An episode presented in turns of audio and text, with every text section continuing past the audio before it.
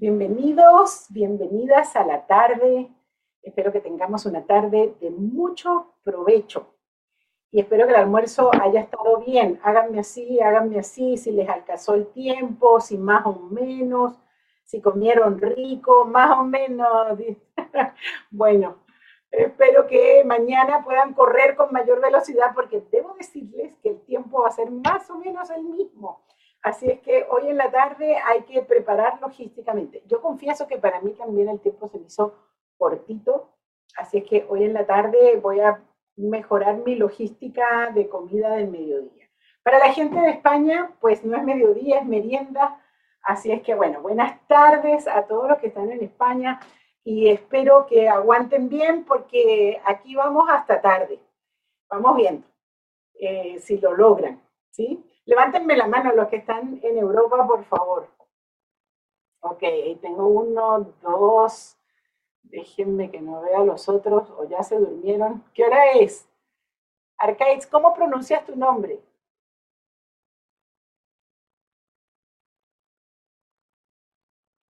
Tienes que abrir tu micrófono. Ah, se puede. Ahora, ¿sí? Sí. Eh, se pronuncia Arcades. Arcais. Ah, no lo había dicho tan mal, no estaba tan mal. Muy bien, Arcais. ¿Y qué hora tienes? Las 9 menos 20, menos 25. Las 9 menos 25. Bueno, Arcais, vamos a tratar de mantenerte despierto, ¿sí? De acuerdo, muchas gracias. Vamos a hacer todo lo posible por mantenerte despierto y por mantener a todos los que están en España, pues, eh, lo más despiertos posibles. De todas maneras, si al final, al final los vence el sueño, van a estar los audios disponibles y con tu coach puedes trabajar en función de no perderte ni un pedacito. Yo, a mí me gusta mucho una imagen y es que cuando éramos chiquitos y la mamá nos servía, o quien nos servía la comida, nos gustaba mucho el plato, eh, levanten la mano los que le pasaban la lengua al plato, por favor. Ya de adultos perdemos esas buenas costumbres, ya no le pasamos la lengua al plato, ¿verdad? Pero yo les quiero pedir que acá en la conferencia pues le pasen la lengua al plato. Eso quiere decir comérselo todito, hasta las últimas miguitas, porque todo, todo, todo lo que estamos diciendo hace sentido, vale la pena en función del proceso que estamos comenzando. Muy bien. Hoy en la tarde vamos a hacer nuestro primer ejercicio fenomenológico. La fenomenología es una metodología de aproximación, de reflexión que vamos a utilizar mucho. De hecho, decimos que los coaches ontológicos somos fenomenólogos. Hay que empezar a, eh, es como un poco trabalenguoso. Yo hago, yo soy fenomenólogo, tú eres, haces fenomenología, etc. Recomendación, aprenda a pronunciar la palabra y a conjugarla en sus distintos tiempos porque la vamos a usar mucho. ¿A qué le suena fenomenología? Póngame en el chat. Ahí estoy. El chat es la forma más directa de comunicarse. ¿A qué le suena? Fenomenología. Yo les voy a regalar una metáfora, pero lo que va sucediendo. Bien. Observación de eventos, fenómenos de la vida, estudio de los fenómenos. Medio extraño, bien. Manifestación de los sentidos, no sé. Hmm. Ok. Lo que yo quiero que hagamos en principio para entender un poco más y vamos a ir entendiendo progresivamente lo que vamos a, el sentido que le vamos a dar a la fenomenología. Pero por ahora quiero que entiendan que es como sumergirse en un fenómeno para entenderlo bien. Eh, también otra metáfora es colocarme un fenómeno en la mano y atravesarlo con la vida, con mi vida. Fíjense que si ustedes están en la escuela tradicional y yo les digo, bueno, vamos a trabajar sobre tal tema, usted lo primero que hace es irse a Internet y empieza a bajar pues todo lo que está en Internet sobre ese tema. En este caso, Internet no nos sirve, porque aunque lo han tratado, porque la inteligencia artificial lo intenta, todavía Internet no se mete dentro de mi estructura. Todavía mi cerebro y mi estructura es más compleja que lo que Internet, por más que trate, eh, alcanza a captar. Por lo tanto, Fenomenología significa atravesar ese fenómeno con lo que me pasa a mí, con lo que siento yo, con las reflexiones que yo alcanzo a desarrollar. Entonces, el primer tema sobre el que vamos a hacer un ejercicio fenomenológico es el tema del aprendizaje. Ahí nos vamos a quedar y si me ponen la lámina de la portada, por favor, que es la lámina 49, y yo después las muevo cuando me haga falta. Eh, ustedes saben que pueden hacer las láminas chiquititas o grandes, moviendo el cursor. Entonces, en este caso, háganla chiquitita, porque necesito solamente que la tengan ahí como una referencia, para que no se olviden que vamos, yo la voy a poner muy, muy chiquitita. Ahí la estoy corriendo, corriendo. Eso, porque necesito tenerla allí, pero más necesito tenerlos a ustedes. Entonces, lo que, el primer fenómeno que vamos a trabajar fenomenológicamente es el aprendizaje. Entonces, pónganse el aprendizaje, por supuesto es una metáfora, en la mano, empiezan a atravesarlo con su propia vida. ¿Eso qué significa? Significa empezar a hacerme preguntas. ¿Qué me pasa a mí con el aprendizaje? ¿Cómo soy aprendiendo? ¿Cómo, ¿Cuándo he fluido con mucha efectividad en el aprendizaje? ¿Y cuándo se me ha hecho difícil en Chile usan una expresión que a mí me gusta mucho, cuando se me tranca el serrucho frente al aprendizaje. Cuando siento que los obstáculos pueden más que yo en el aprendizaje. Entonces, eso es lo que quiero que empecemos a trabajar. Eh, y quiero que conecten, por supuesto, con el modelo OSAR, observador, acción, resultado. ¿Por qué? Porque hay tres loops de aprendizaje. Aprendizaje de primer orden, aprendizaje de segundo orden, aprendizaje transformacional. Entonces, por supuesto que me interesa que empecemos a comprender de qué se trata estos distintos loops de aprendizaje. Pregunta para el chat. De todos los temas que vamos a trabajar fenomenológicamente, que son muchos, ¿por qué el primero es el aprendizaje? ¿Qué hace que el aprendizaje sea tan relevante en un proceso que va a durar 10 meses, en el caso del ABC, 5 meses en el caso del programa más corto, eh, comenzamos trabajando fenomenológicamente con el aprendizaje. ¿Por qué es la base de todo el programa? Bien, porque es el impulso de la transformación, muy bien, transformar, transformar, transformar, aparecen varios, porque debemos aprender a aprender, fantástico, porque es el generador del cambio, porque nos permite hacer cambio. Muy bien, estamos ubicadísimos. Nos falta un pequeño toque sociológico. Eh, démonos cuenta que en el mundo que estamos viviendo hoy, el aprendizaje es bien relevante. Tal vez mucho más relevante de lo que fue para mis padres o de lo que fue para mis abuelos. Mis abuelos no sentían la presión que sentimos nosotros de estar aprendiendo todo el tiempo. Por Dios que aprendimos a partir del 2020. El 2020 nos cambió la vida a todos y empezamos en una tasa de aprendizaje a hacer cosas que nunca habíamos hecho antes. Y ahí estamos, seguimos aprendiendo con una tremenda presión por aprender cada día más. Y por supuesto eso también nos estresa porque sentimos allí la tensión que significa estar todo el tiempo en un proceso de cambio. Rafael esta mañana lo decía. Decía, el aprendizaje es la acción que cambia la acción. Y eso, por supuesto, lo convierte en una metacompetencia clave en eh, la vida que estamos llevando hoy. Decimos que aprender es hoy en día la madre de todas las competencias. Todos hemos sido eficientes en el aprendizaje formal. Yo estoy segura de que cada uno de ustedes tiene algún título que en algún momento lo dieron ganas de colgar en la pared. Eh, no sé si alguno eh, todavía lo hace, antes se hacía mucho, eh, ya no se hace tanto porque ya cada uno de nosotros tiene la percepción de que está recibiendo el título y el mismo día que lo recibe se hace obsoleto. Eh, la el nivel de obsolescencia del saber, que ya Rafael lo traía en la mañana, es cada vez mayor. Entonces nos toca andar corriendo detrás de los cambios. Y tal vez, tal vez el liderazgo significa no correr detrás de los cambios, sino correr delante de los cambios para empezar a producir los cambios.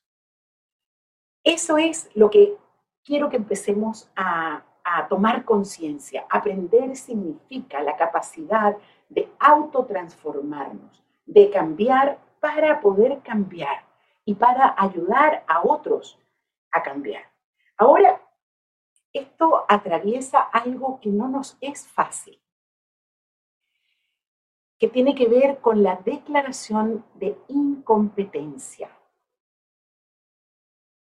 El en algún momento decir soy incompetente para esto o para aquello. Y fíjense que vivimos en una sociedad en donde se premia el saber, se premia la competencia, pero la incompetencia se castiga. Entonces nos da mucho miedo el vacío del no saber. Sin embargo, nos vamos a dar cuenta a través de lo que vamos a trabajar en esta breve hora que estamos haciendo este trabajo de fenomenología sobre el aprendizaje, que nos da miedo. Esta mañana no recuerdo el nombre de una de las muchachas que salió a hablar. No fue Heidi, que la tengo aquí al frente, fue otra persona. A ver, déjenme ver si la encuentro. Que hablaba, que era psicóloga clínica. Mónica Meneses. ¿Mónica? Sí, Mónica. Meneses. ¿Sí? Mónica, no la estoy viendo ahora, Mónica. Aquí, sí tengo mi, mi video activado. Sí, aunque déjame buscarte. Ah, ya te vi, ya te vi, Mónica, fantástico. Bien. Pero fíjate que tú esta mañana decías que, que te, causaba una cierta fricción esto del desaprender. ¿Te acuerdas? Sí. Sí. Claro, porque eh, y, no, y si quieren, no la dejen eh, piñada a, la pobre Mónica, porque está de protagonista y tal vez ella no quería estar de protagonista a esta hora, así que déjenla tranquila un ratito. Em, en todo caso, te menciono, Mónica, porque cuando tú lo dijiste, yo pensé, hoy, eso tiene que ver con algo que vamos a trabajar hoy en la tarde, que justamente el miedo que nos produce generar un vacío, vacío que es necesario para poder aprender. Yo te dije, hay que hacer un espacio para que nuevas cosas pasen. A veces queremos cambiar los muebles de la casa usando los mismos muebles. Y claro, los podemos mover despacio, podemos poner la alfombra en otro lugar, pero en algún momento vamos a tener que sacar cosas para que nuevas, eh, nuevas, nuevos muebles o nuevas decoraciones puedan surgir. Entonces, ese, eh, parte de aprender a generar ese vacío tiene que ver con el proceso de aprender a aprender, que ustedes lo, dijeron allí. Eh, si el aprendizaje es fundamental, aprender a aprender se convierte en una clave básica para el mundo que estamos viviendo. Si yo logro solamente en este programa aprender a aprender con mayor efectividad, les aseguro que van a sentir han ganado algo de tremendo valor porque les va a permitir incorporar muchas nuevas competencias que son necesarias para poder vivir en el mundo que estamos viviendo. Pero tal como decíamos con Mónica, también no solamente es importante aprender a aprender, es importante aprender a desaprender. Eso quiere decir desamarrar algunos saberes y dejarlos ir. Desde el punto de vista neurobiológico, el desaprendizaje prácticamente no ocurre, porque una vez que ciertas conexiones neuronales en nuestra estructura, en nuestro cerebro, se han establecido, pues es difícil eh, desarmar eso. Lo que, lo que nuestro cerebro hace es colocar nuevas conexiones sobre las antiguas, y esas nuevas conexiones van ganando fuerza y estas más antiguas quedan como más abajo pero en realidad no se pierden. Entonces hay cosas que aprendimos con mucha fuerza, a veces traumas y a veces aprendizajes muy positivos, que se quedan allí y que aun cuando eh, tenemos un proceso de, de nuevos aprendizajes, a veces regresan y regresan con mucha fuerza. Fíjense que durante muchos años pensamos que una vez que nos convertíamos en adultos, nuestro cerebro se quedaba estable y ya no aprendíamos más. Hay muchos dichos que hablan de eso. Loro viejo no aprende a hablar, eh, perro viejo no aprende maromas, qué sé yo. en todos los países hay dichos que muestran esta creencia que tuvimos durante mucho tiempo de que una vez que se consolidaba nuestro cerebro ya no cambiaba más. gracias a Dios, los muchos descubrimientos que hay alrededor del cerebro en los últimos años muestran que nuestro cerebro y todo nuestro cuerpo, toda nuestra estructura está en un proceso de permanente transformación. las personas que me están escuchando hoy no son las mismas personas que estaban hoy en la mañana. Y yo espero que no sean las mismas personas que terminen los programas. Su cerebro ya está cambiando. De hecho, ha estado cambiando no solamente por el programa, cambia por la vida durante todo, todo el tiempo. Em, a mí me parece que esto es una excelente noticia, porque pensábamos que una vez que deveníamos viejitos, ya nuestro cerebro se quedaba estable y, y saber que estamos todo el tiempo aprendiendo, y déjenme decirles más, estamos aprendiendo todo el tiempo en el dominio del lenguaje, en el dominio de las emociones y en el dominio de la corporalidad. Voy a volver sobre esta idea varias veces porque nos va a hacer falta un poquito más adelante. En el programa vamos a tener por lo menos tres tipos de aprendizaje. Aprendizaje por imitación. El 80% de nuestras comillas sabidurías tienen que ver con el aprendizaje por imitación. Por supuesto que han visto un niño, puede ser un hijo, un sobrino, un nieto, eh, y la fuerza de imitación que tienen. La fuerza del aprendizaje por imitación en el caso de los seres humanos es enorme. Ustedes van a aprender tanto de liderazgo como de coaching por imitación, con sus coaches titulares y con los distintos coaches con los que van a estar en contacto. Van a aprender también por enseñanza y de alguna manera esto que yo estoy haciendo con ustedes es eso, enseñarles algo. También van a aprender por enseñanza a través de los papers, de los casos, de, las distintas experiencias que van a venir por delante. Pero yo diría que un aprendizaje que es clave en los dos programas es el aprendizaje autónomo. Entonces tenemos aprendizaje por imitación, aprendizaje por enseñanza y aprendizaje autónomo.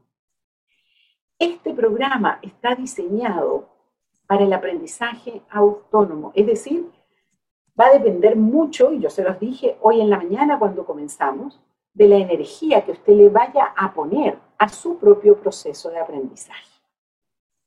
Muy bien. Ahora quiero bajar la velocidad con ustedes.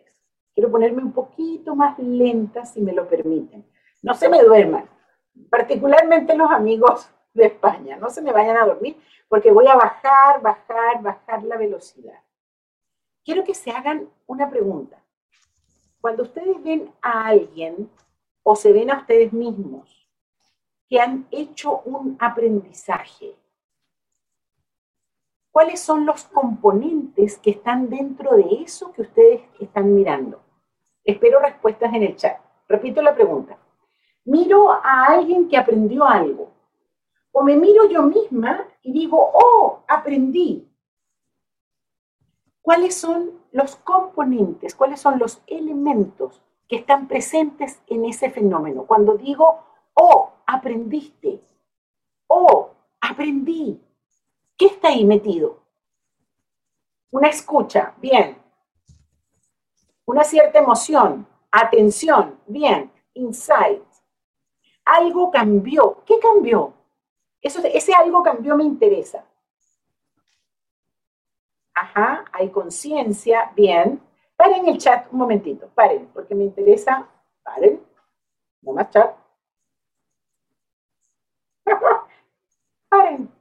Eso, porque me interesa poder leer un poquito. No escriban más, por favor. Que a veces corre demasiado rápido para arriba y no alcanzo a pescar algunas respuestas que son importantes. Entonces me dicen Oh, las del cambio se me quedaron arriba. Déjenme ver si las logro bajar. No. Ok. Bueno. Pero varias personas me dicen atención, conciencia. Fíjense que lo primero que tiene que haber para que yo pueda decir aprendí o aprendí o aprendió una otra persona es el darme cuenta. Por lo tanto, tiene que haber una persona capaz de darse cuenta. Ese es el primer ingrediente. ¿Ok? Hasta donde yo sé, y cuidado porque siempre hay mucho espacio para el misterio, mi perrito puede aprender muchas cosas pero él no se da cuenta que las aprende, es decir, no tiene el nivel de conciencia para darse cuenta que hubo un aprendizaje. Los seres humanos tenemos una conciencia que es capaz de darse cuenta. Entonces, lo primero en yo aprendí o tú aprendiste es alguien que se da cuenta. ¿De qué se da cuenta? Se da cuenta de la presencia de algo. Y me lo dijeron más arriba cuando pedí que pararan el chat se da cuenta de la presencia de, a ver, ¿qué está observando esa persona? Un cambio en qué? No necesariamente información, Heidi. Bien un resultado cerca. Marcela, bien una conducta, una capacidad de acción. Entonces, soy yo observando en mí misma o observando en otro, una capacidad de acción y ojo, hay una operación mental que estoy haciendo. Estoy haciendo una comparación entre dos momentos. Toda comparación es una evaluación que hago en el tiempo, comparando un tiempo A con un tiempo B. Un tiempo A donde, déjenme aquí si voy a usar la lámina, un tiempo A donde esa capacidad de acción no estaba presente, con un tiempo B donde esa capacidad de acción sí está presente. Ahora, déjenme decirles que para que esa acción que en el tiempo B estoy diciendo que está presente, realmente yo la pueda llamar aprendizaje, tiene que tener por lo menos tres características. Tiene que ser recurrente, vale decir, tiene que mantenerse en el tiempo, tiene que ser autónoma, es decir, esta persona lo puede hacer sin necesidad del apoyo de la persona que lo enseñó. Y tercero, tiene que ser efectiva, que quiere decir de acuerdo con ciertos estándares. Esto es bien importante, porque a ustedes, queridos, queridas, no les vamos a hacer un examen en el cual les preguntemos, por ejemplo, qué piensa usted sobre la ontología del lenguaje o eh, cuáles son los principios, dígalos de memoria, no. No les vamos a hacer exámenes de ese tipo. Vamos a mirar el desempeño de ustedes. Y esperamos que ustedes en su desempeño sean capaces de mostrarnos que han aprendido con efectividad, con recurrencia y con autonomía todas las competencias que van a estar involucradas tanto en el tema del liderazgo como en el tema del coaching ontológico. Y aquí quiero diferenciar dos palabras que a veces creemos que dicen lo mismo. Opinar es una cosa y saber es otra. Opinar tiene que ver con algo que escuché por allí y que puedo repetir, pero eso no es saber. Para nosotros, saber es ser capaz de desarrollar una acción con efectividad, con recurrencia y con autonomía. Entonces no nos interesa lo que ustedes puedan recitar sobre ontología del lenguaje o sobre coaching. Nos interesa el desempeño, nos interesa la capacidad de acción efectiva, recurrente y autónoma. Y esto lo sabemos. Yo le estoy poniendo palabras a algo que estoy segura que sabemos. Si usted se va a hacer una operación delicada, usted no le pregunta al cirujano qué opina, o tal vez sí al comienzo, como para romper el hielo de la conversación. ¿Qué opina sobre esta cirugía que me va a hacer? Pero después usted le pregunta por efectividad, cómo va a ser la, la operación, en qué consiste, por recurrencia, cuántas veces lo ha hecho, por autonomía lo hace solo acompañado, y en la efectividad le pregunto también si la gente que él opera queda bien o queda mal, salen parados, muertos, chuecos, ¿cómo salen? Entonces, cuidado. Opinar es una cosa y saber es otra. Y nosotros vamos a estar evaluando sus niveles de incorporación vale decir su capacidad de acción efectiva, recurrente y autónoma. Entonces vamos a encapsular esta distinción de aprendizaje y decimos que el, que el aprendizaje es un juicio que hace un observador sobre la presencia de una capacidad de acción que no estaba presente antes y que está presente ahora. Idea que quiero mm, repetir y, vamos a volver a ella varias veces es que aprender no es necesariamente comprender, o lo digo al revés, comprender no significa necesariamente aprender. Comprender significa desarrollar una interpretación sobre los fenómenos que estoy tratando de operar con ellos. La comprensión es un primer paso, pero para poder tener capacidad de acción efectiva, recurrente y autónoma, no basta con comprender. Tengo que incorporar competencias que me permiten actuar con ese nivel que estoy buscando de efectividad. Esta idea la digo particularmente para los coaches. El día de mañana, no, pasado mañana, cuando nos sumerjamos en el territorio del coaching, voy a volver a esta idea de que la comprensión es insuficiente. Y sobre todo, porque cuando estamos hablando de transformación, estamos hablando de cambio de hábitos. ¿Qué es un hábito? Pónganme en el chat. Hay una pregunta de Carlos, ¿cuál de esas tres cosas es la capacidad de hacerlo efectivamente? Un alto porcentaje de las veces que se intenta. Claro, pero es que tú la, la, efectividad, Carlos, tiene que ver con la estabilización de un nivel de logro. Por supuesto que cuando estás aprendiendo, eh, cometes errores, pero luego estabilizas un cierto nivel de resultado. Ok, acción recurrente, acción automatizada, algo que haces constantemente. Muy bien, conducta recurrente, perfecto. Estamos preguntándonos qué es un hábito. Es algo recurrente. Ahora, lo más importante no me lo están diciendo, y es que comportamiento recurrente consciente, Pablo, no es todo lo contrario. Un hábito es un comportamiento recurrente no consciente. Es decir, no está gobernado por la voluntad. Los hábitos están gobernados por las partes no conscientes de nuestra estructura, que son muchísimas. La conciencia humana es un pedacito muy chiquito de nuestra estructura. Es decir, estamos muy, muy gobernados por la parte no consciente de nuestra estructura. Y los hábitos son eso. Y tenemos hábitos que nos ayudan y hábitos que no nos ayudan para nada. ¿Saben cuánto tiempo demora cambiar un hábito? tírenme unos numeritos ahí en el, en el chat. ¿Cuánto tiempo? Tres meses, 90.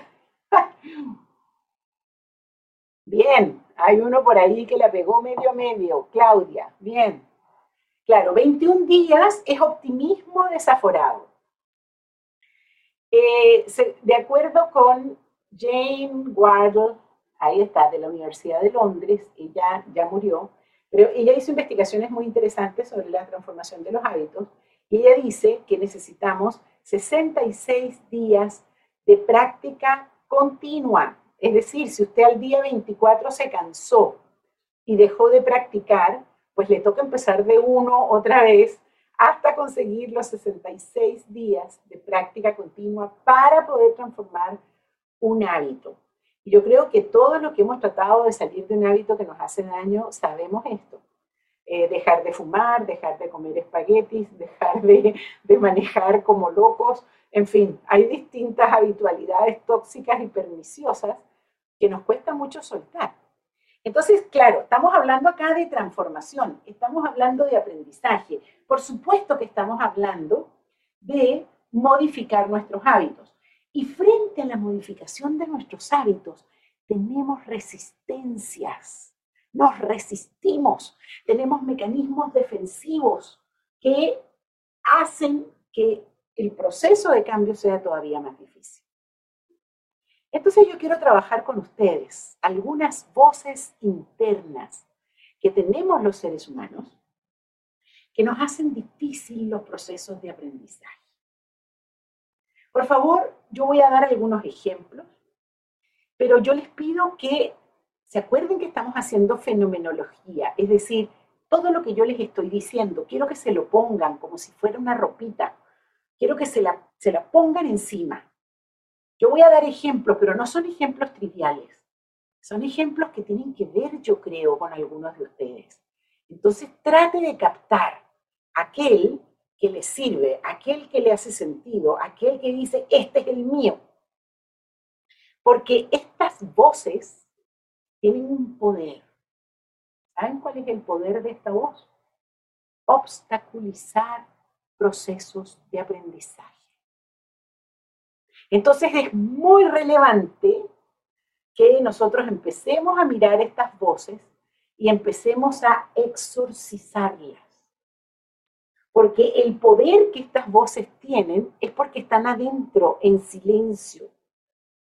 Pero si yo las logro sacar con mi coach, con mi comunidad, que ya, ya se las voy a anunciar, empiezo a compartir estas voces que obstaculizan el aprendizaje, empezamos a disminuir su poder. En la medida en que salen del silencio de mi interior, empiezo a desarticularla y empiezo a impedir que obstaculicen mi aprendizaje. Voy con la primera. Todas tienen cuerpo, lenguaje y emoción. Desde el punto de vista del lenguaje, esta dice, esto yo ya me lo sé. ¿Se han dicho eso alguna vez? Tiene un cuerpo. El cuerpo es más o menos así. Hay un ángulo de barbilla, observen. Esto yo ya me lo sé. Esto es más de lo mismo. ¿Qué emoción está allí? Pónganme en el chat. ¿Qué emoción escuchan?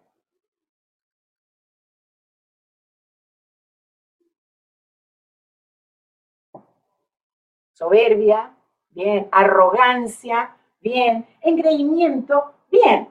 Ahora, cuidado, porque podemos ser muy sutiles. Le estoy dando la mano a alguien, hola, mucho gusto, y por dentro me estoy diciendo, aquí no hay nada nuevo para mí. Ya me hice todas las hipótesis sobre esa persona y digo, esto yo ya me lo sé, ya sé todo lo que va a pasar, aquí no hay nada que yo no sepa. Eso es un tremendo enemigo del aprendizaje. Ese es el primero. Eh, ¿Cuántas oportunidades de aprendizaje se han perdido por decir, esto yo ya me lo sé? Estoy hablando de libros nuevos, de películas nuevas, de personas nuevas, de situaciones nuevas y por supuesto de programas nuevos, como el que estamos comenzando. Segundo, Ah, buenísimo, buenísimo, todo lo que están diciendo Rafael. Oh, buenísimo, todo lo que dijo en la mañana. Pero, ¿por qué yo en este programa, si esto lo tienen que aprender los otros? Esto lo tienen que aprender la gente de mi equipo. O mi marido. O mi esposa. O mis hijos adolescentes. O mi jefe no, claro, la que viene al programa soy yo. ¿Por qué no viene mi jefe? Él es el que tiene que aprender todas estas cosas. Entonces empezamos a creer que son los demás los que tienen que aprender. Buena noticia, son ustedes los que están allí en la pantalla. Por lo tanto, déjenme decirles que el 50% de cada uno de los programas, por lo menos el 50%, lo vamos a invertir solamente en trabajar con su propio aprendizaje. Vale decir, va, a ir todo metido para adentro, para ti, buscando eh, generar un cambio en ti primero, antes de generar un cambio en los otros. Tercera, tiene un cuerpo. Me voy a buscar mi silla para que podérselos mostrar. ¿Me ven?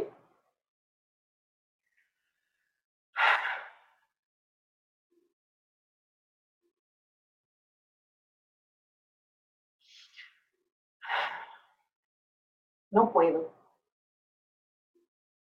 En serio, mira, yo hice todo lo que podía, todo. Me levanté a las 3 de la mañana, me compré todos los libros, todos, todos los que me dieron y compré 10 más. pedí ayuda y no, es que no, definitivamente no puedo. ¿Han estado allí? ¿Qué emoción escuchan? Ay, mediocridad, qué fuerte.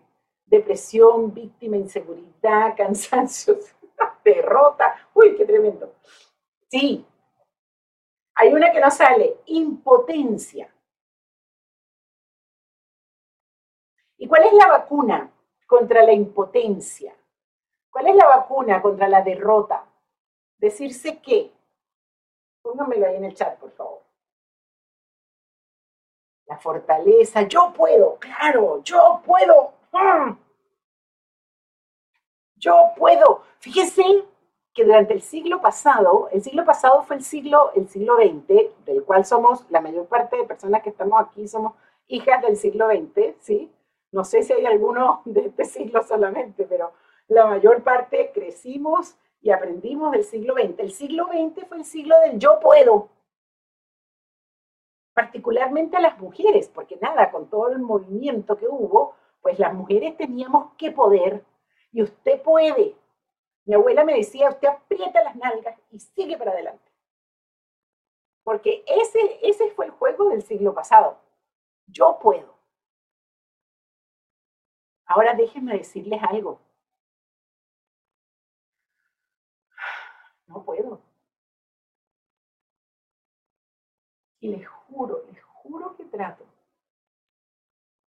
Trato por distintos lados.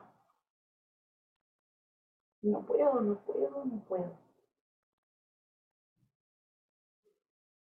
Entonces no me basta con el decir yo puedo. Aunque me escriba letreritos, yo puedo y los ponga por todas partes, en la cafetera, en el espejo del baño, yo puedo, yo puedo. No, es que no puedo. Entonces, ¿qué puedo hacer? Estoy viendo en el chat, a ver si hay alguien que me dice lo que quiero. Es tan lindo aplicar el modelo Está bien, sí. Pequeños cambios. Fíjate que son estrategias del yo puedo.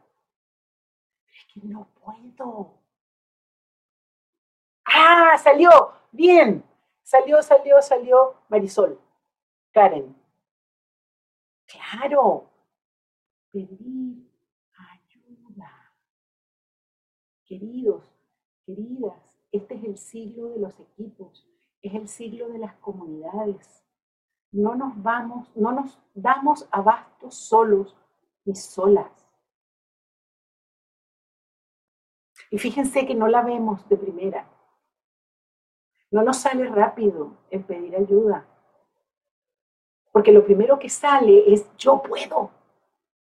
Yo tengo que poder. Porque me enseñaron a que yo sí tengo que poder hacer las cosas. Entonces andamos con el pecho ahí expuesto a las balas todo el tiempo. Pedir ayuda, pedir ayuda. ¿A quién dirán ustedes? Claro, y muchas veces nos pasa que vemos alrededor y no sabemos a quién porque hemos vivido solos, hemos vivido solas. Ahora usted entró en un programa en donde va a pertenecer a una comunidad de aprendizaje y va a tener un coach que es como una especie de ángel de la guarda. Usted nació con su ángel de la guarda propio, pero ahora se ganó un ángel de la guarda adicional que lo va a acompañar, que la va a acompañar, por lo menos durante los meses que dura el programa, y más allá, porque a mí me gusta mucho decirles en este momento que usted ha entrado en una comunidad que, si usted quiere, por supuesto, lo va a acompañar, la va a acompañar el resto de la vida. Porque en nuestra escuela nosotros nos tomamos muy en serio esto de ser comunidad, esto de ayudarnos, de sostenernos. Y yo creo que si eh, algún momento eso ha sido evidente, fue durante estos años de pandemia, en donde nos hemos acompañado, nos hemos sostenido entre todos y, hemos acompañado al que se enferma, hemos acompañado al que pierde a alguien, porque han sido años muy duros, han sido años muy difíciles, en donde hemos tenido que aprender eso, que no nos damos abasto solos. Yo creo que un gran beneficio colateral de la pandemia es justamente el que nos mostró, nos reveló que solos no podemos seguir, que necesitamos enganchar y empezar, a generar comunidades que se hagan cargo juntos, juntas, de los, programas, de los problemas que estamos viviendo. Ok. Otra. Uy, mi madre, el tiempo se me acaba. Bueno. Eh, dos más y tres cosas más para cerrar. Una que es muy frecuente, la dificultad para decir no sé. Lo dije al comienzo, que es el problema para convivir con el vacío que se me produce cuando digo soy incompetente, soy ignorante. Eh, entonces, una de las cosas que es más importante y que vamos a descubrir es esa tremenda dificultad que tenemos para decir no sé. Nosotros decimos que el no sé es la primera piedra de cualquier proceso de aprendizaje, es la puerta de entrada a cualquier innovación, a cualquier cambio importante. Y por último, quiero mostrarles un fenómeno. Lo llamamos ceguera cognitiva. Nombre extraño para algo muy simple. Y la, la mejor forma que tengo de mostrarles en qué consiste la ceguera cognitiva es con un juego. Vamos a jugar a lo siguiente. Vamos a imaginar que yo tengo aquí un alto de cuadernos, distintos a los digitales, imprimibles, estos que les mandaron. Y en este mismo instante les voy a mandar a sus casas un cuaderno precioso, 100 páginas, todas de papel reciclado. No dicen nada, no tienen líneas ni cuadritos, nada. Una portada bonita. Va. ¿Lo recibieron? Bien. Abran ese cuaderno y empiecen a escribir allí. Es un juego, no es, no es de verdad, verdad, es un juego. Empiecen a escribir allí todas las cosas que ustedes saben que saben. Entonces, empiezan a escribir. Algunos saben cocinar, andar en bicicleta, tocar guitarra, bailar, subirse a un avión, manejar un auto, eh, andar en, ¿cómo es que se llama?, en monopatín, eh, en fin. Algunos muy sabios van a escribir 80 páginas, otros menos sabios escribirán 50. Lo importante es que se den cuenta que el mundo de las cosas que ustedes saben, que saben, es finito, se acaba.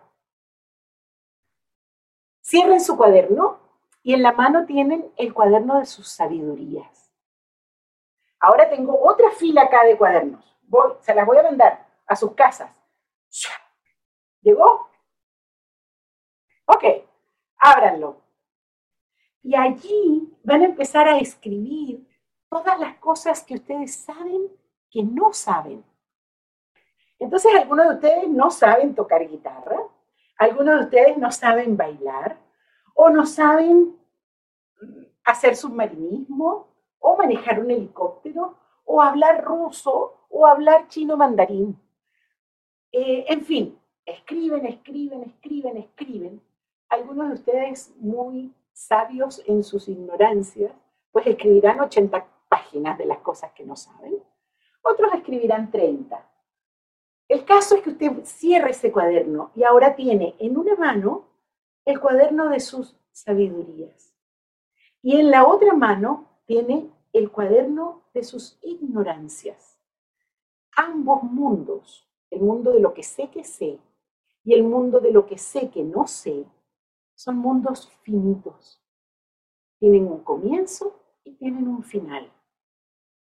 Y yo quiero mostrarles que hay un mundo infinito a nuestro alrededor.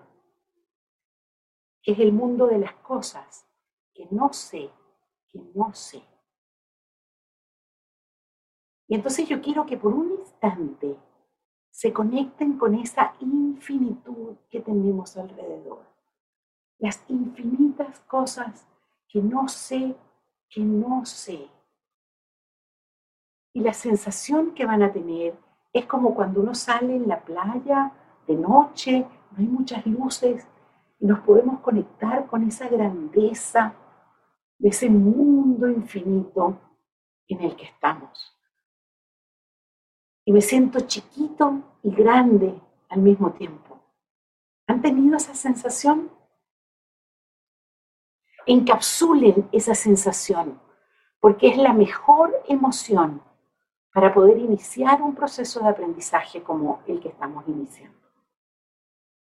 Por ahora yo lo voy a llamar humildad, pero no es la humildad de la víctima, es la humildad del ser humano que es capaz de sentirse grande, grandioso y al mismo tiempo infinitamente pequeño. Porque son tantas las cosas que no sabemos que no sabemos. Yo espero que a través de este programa y a través de lo que ustedes van a ir aprendiendo, empiecen a iluminar áreas de cosas que no sabían, que no sabían. Y se van a sorprender porque hay algunas de esas cosas que la tenían aquí, así como frente a la nariz, y ni siquiera se habían dado cuenta que era un espacio de profunda ignorancia. De eso se trata lo que vamos a estar trabajando prácticamente durante los meses que vienen. Ok, les dije antes que eh, déjenme ver si puedo poner, porque vamos a cambiar de dominio. A ver, mapa de ruta número uno, aquel que se hace la pregunta por cuáles son los componentes de una conversación. Y los componentes de una conversación son, dígame, porque yo leo labios. Ay, Dios, están fritos. Otra vez. Ajá, bien. Lenguaje, emocionalidad y cuerpo. Son los tres componentes de una conversación. Muy bien. Entonces yo hasta ahora he estado trabajando más bien en el OSAR, en los loops de aprendizaje, pero voy a saltar al mapa de ruta número uno al dominio del cuerpo. Y ahí nos vamos a quedar durante un ratito y entonces quiero presentarles los objetivos del trabajo de la corporalidad que vamos a estar haciendo en ambos programas. Por supuesto, en el de coaching vamos a profundizar un poco más. Lo primero es recontactar con su propio cuerpo. Ya vimos que el cuerpo era un tremendo espacio desconocido, eh, por lo tanto, recontactar con nuestra estructura eh, y nuestra particular corporalidad va a ser el primer objetivo. El segundo es desarrollar lo que llamamos la mirada ontológica al cuerpo. La mirada ontológica, fíjense que cuando yo miro un cuerpo, puedo mirarlo, por ejemplo, con la mirada del médico que está buscando salud, enfermedad, síntomas, posibles tratamientos. Puedo mirarla con la mirada del profesor de educación física que está buscando velocidad, fuerza, rendimiento. Puedo, buscar, puedo mirarla con la mirada del director de una academia de modelaje que entonces está mirando armonías, belleza, etcétera, de acuerdo con ciertos estándares. Em, en fin, en este caso vamos a desarrollar lo que llamamos la mirada ontológica al cuerpo, que es la conexión entre corporalidad y modalidad de ser. Esa es la conexión que estamos buscando establecer. Por supuesto que vamos a empezar por nosotros mismos, luego vamos a empezar a trabajar con otros, a escuchar el cuerpo de otros, a intervenir incluso en la corporalidad de otros, en función de incrementar su versatilidad. Versatilidad, versatilidad significa enriquecimiento de los repertorios corporales.